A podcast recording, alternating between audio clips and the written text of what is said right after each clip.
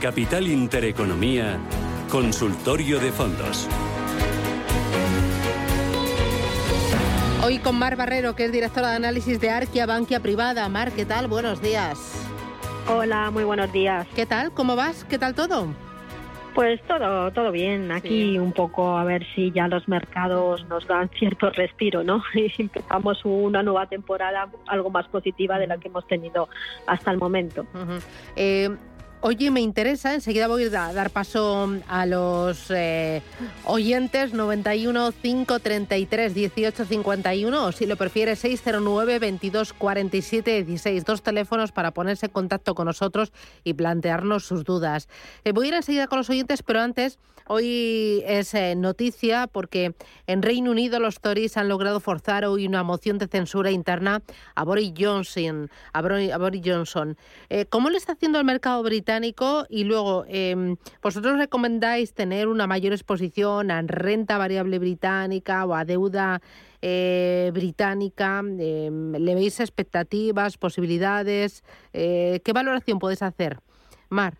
Mm, bien, pues es verdad ¿no? que, está ahí esa moción de, censura. Hoy la bolsa del Reino Unido, después de haber estado cerrada pues la, semana pasada durante mm, dos jornadas ¿no? por las celebraciones del jubileo, mm, pues está, está subiendo. Es decir, que mal no, no le ha sentado y no sabemos ¿no? si, dependiendo del resultado de esa moción, pues cómo pueda evolucionar luego el mercado. Este año la verdad es que dentro de, las bolsas, de, los mercados de renta variable, el mercado británico ha sido de los que mejor han aguantado y eso sobre todo por el, gran número, ¿no? la gran presencia que tiene de empresas eh, ligadas, pues mineras, ¿no?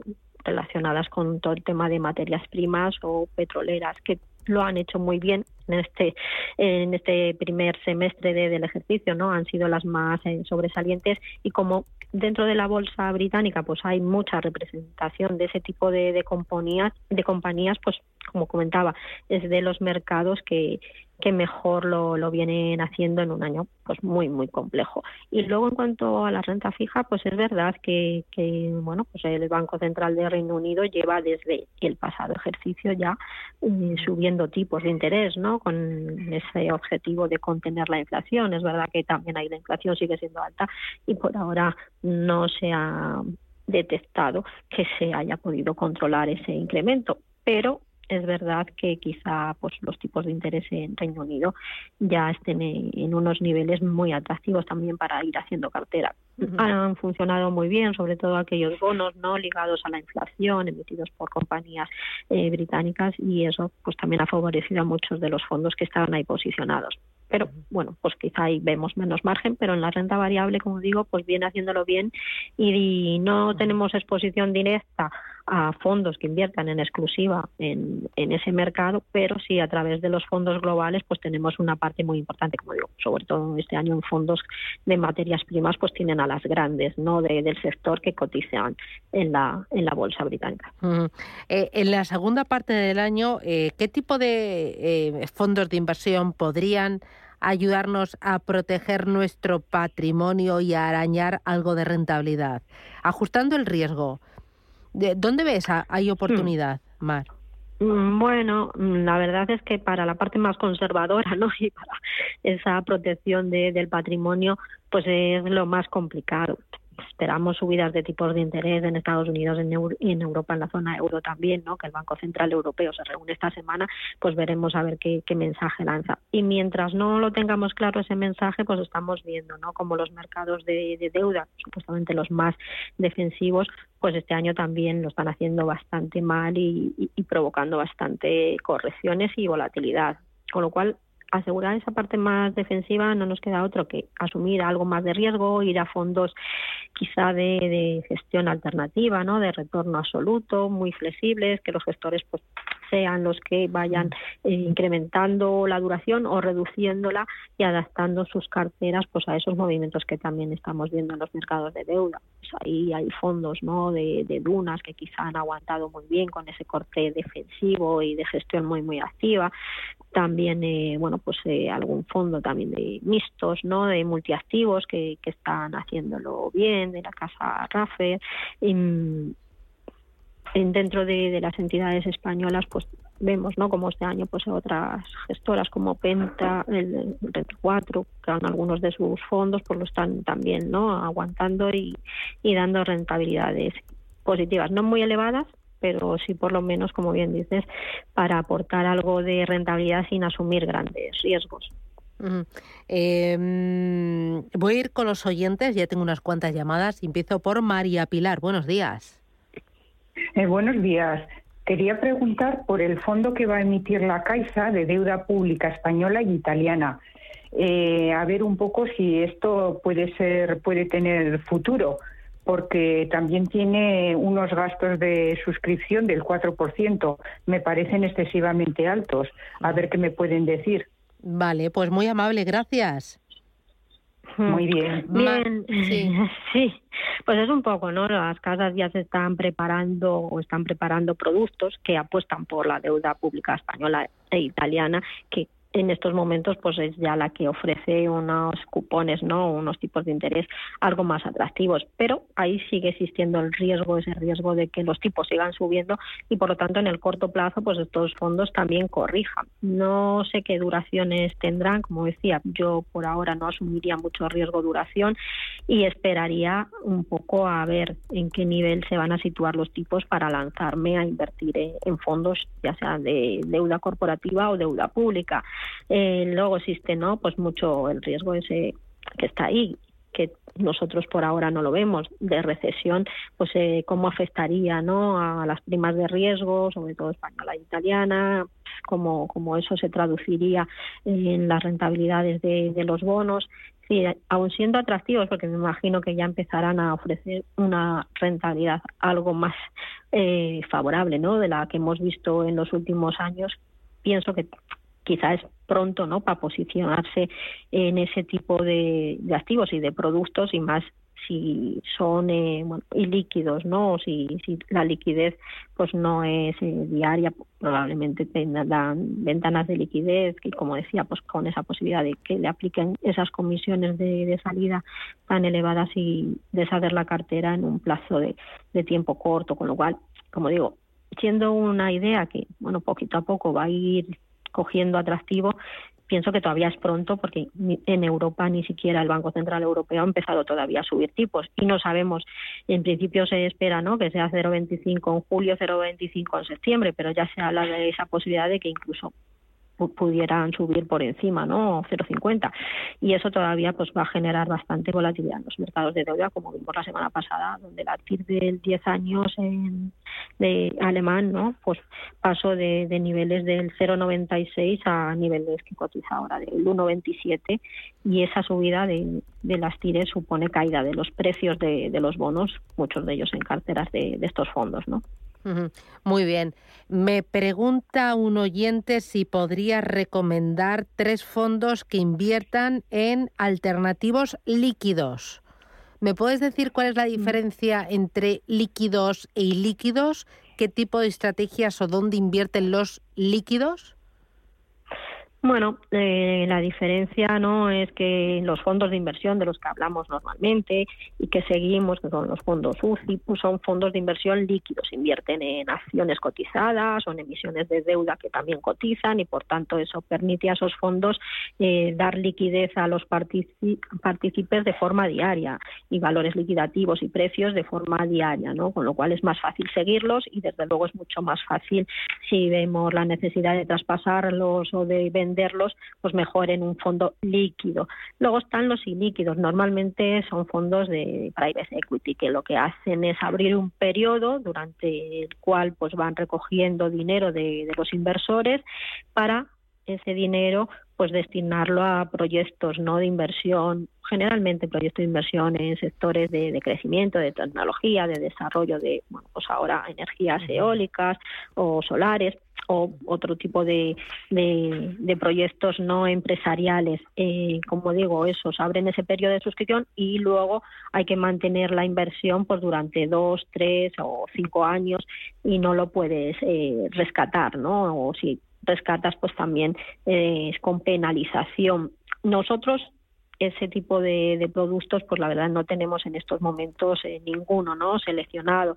Como digo, salen por un periodo determinado y una vez que consiguen pues todo el capital que ellos consideran no necesario para esos proyectos, pues los cierran y luego vuelven a abrir. En España, pues es verdad que la oferta es cada vez más grande, hay grandes casas ¿no? de, gestión de, private equity y, muy interesantes y con resultados muy interesantes. Pero es verdad que nosotros por ahora pues preferimos centrarnos en fondos con, con liquidez diaria. Vale. Voy ahora con el siguiente de los oyentes, Enrique. ¿Qué tal? Buenos días. Hola, buenos días. Muchas gracias por el programa. Dígame Mire, mi pregunta es concreta. Yo tengo varios fondos, concretamente cinco fondos. En un inicio le perdí dinero, luego posteriormente he cambiado a otros fondos y eh, ahora mismo tenía una plusvalía bastante grande, pero se están cayendo, están cayendo. Estoy casi casi a la par de la inversión inicial de todos. Mi, mi pregunta es, ¿me aconseja mantener esos fondos? No voy a dar los nombres o venderlos y esperar a mejores circunstancias. Muy bien. Gracias, muy amable. Que tenga suerte. Hasta otra. Adiós. ¿Qué dices? Bueno, pues eh, depende un poco, ¿no? De la estructura de la cartera y de esa tipología de, fondos. No nos ha dicho cuáles son y tendríamos que ver si son todos ellos, los cinco, ¿no? Con ese sesgo más de crecimiento, más ligado a las nuevas tecnologías, que lo hicieron muy bien en ejercicios anteriores, bueno, pues ahí reduciría y metería pues algún otro fondo más ligado al ciclo económico que podrían hacerlo bien en el entorno que nos encontramos y en este entorno más inflacionista. Pues ver si dentro de la cartera no hay ningún fondo que pueda aprovecharse de ese incremento de los precios no de, materias primas y del petróleo sobre todo.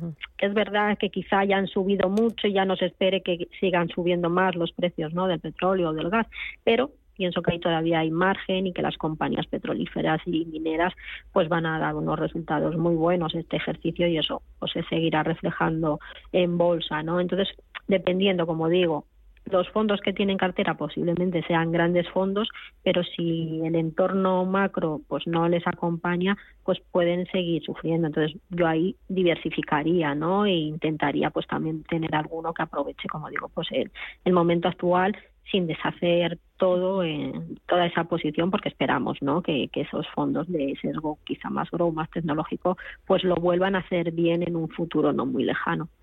Voy con Jorge, ¿qué tal? Buenos días. Hola, buenos días, ¿qué tal? Dígame, Jorge. Oye, mira, quería saber eh, la opinión del analista eh, sobre dos fondos, uno el BGF World Energy A2, que ahora mismo estoy con un crecimiento del del 27%, y luego en Nordea Global Climate and Envy, que estoy con un menos 8,47. A ver cómo, qué me puede comentar. Muy bien, gracias. ¿Qué te parecen estos fondos? Muchas gracias. Pues eh, sí, sí, dos, alternativas, ¿no? Muy interesantes las dos, lo que pasa que totalmente descorrelacionadas. Bueno, pues es lo que nos da la diversificación, ¿no?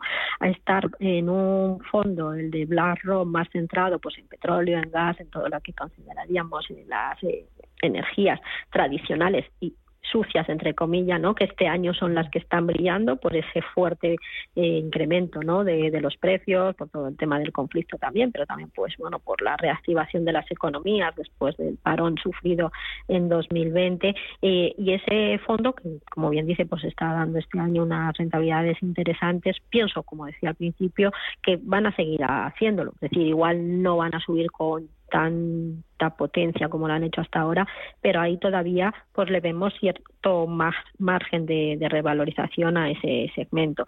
Y en Nordea Climate, pues todo lo contrario, ¿no? Más centrado pues en todas esas empresas eh, ligadas a la transición ecológica, no solamente invierte en energías renovables, sino también en todo tipo de compañías y sectores que están trabajando, ¿no? Para ser mucho más eficientes y más sostenibles. Lo hicieron muy bien en 2020 este tipo de fondos, el año pasado también, pero es verdad que muchas de esas empresas pues también necesitan invertir mucho, ¿no? Y necesitan financiarse para seguir desarrollando esos proyectos y eso el que necesite financiación este año pues está siendo penalizado por esa expectativa, ¿no? De, subidas de, de tipos, pero sigue siendo un segmento que consideramos muy atractivo y que, bueno, es verdad que este año se ha quedado un poco fuera, ¿no?, de lo que es la agenda de los políticos y de los gobiernos, pero también es verdad que hay mucho dinero y muchos fondos de los que se van a repartir en la Unión Europea en los próximos años que van precisamente hacia ese tipo de compañías y empresas, con lo cual pues es verdad que este no está siendo su mejor año, pero sí vemos, ¿no? Como una idea de futuro y de, bueno, pues ese potencial de medio y largo plazo que quizá, bueno, pues sea el que brille y quizá dentro de unos meses brille menos el tema petróleo y gas, ¿no? Con lo cual creo que los dos se compensan y que es factible, ¿no? Tener ambos en la cartera sabiendo que están totalmente descorrelacionados, que cuando uno sube, pues el otro baja. Pues muy bien, Mar Barrero, desde Arquia por fin Banca Privada. Gracias por ayudar a los oyentes y enseñarnos un poquito más de la industria de fondos de inversión. Hoy tenemos llamadas, pero un montón. No sé qué nos ha pasado, pero bárbaro, bárbaro.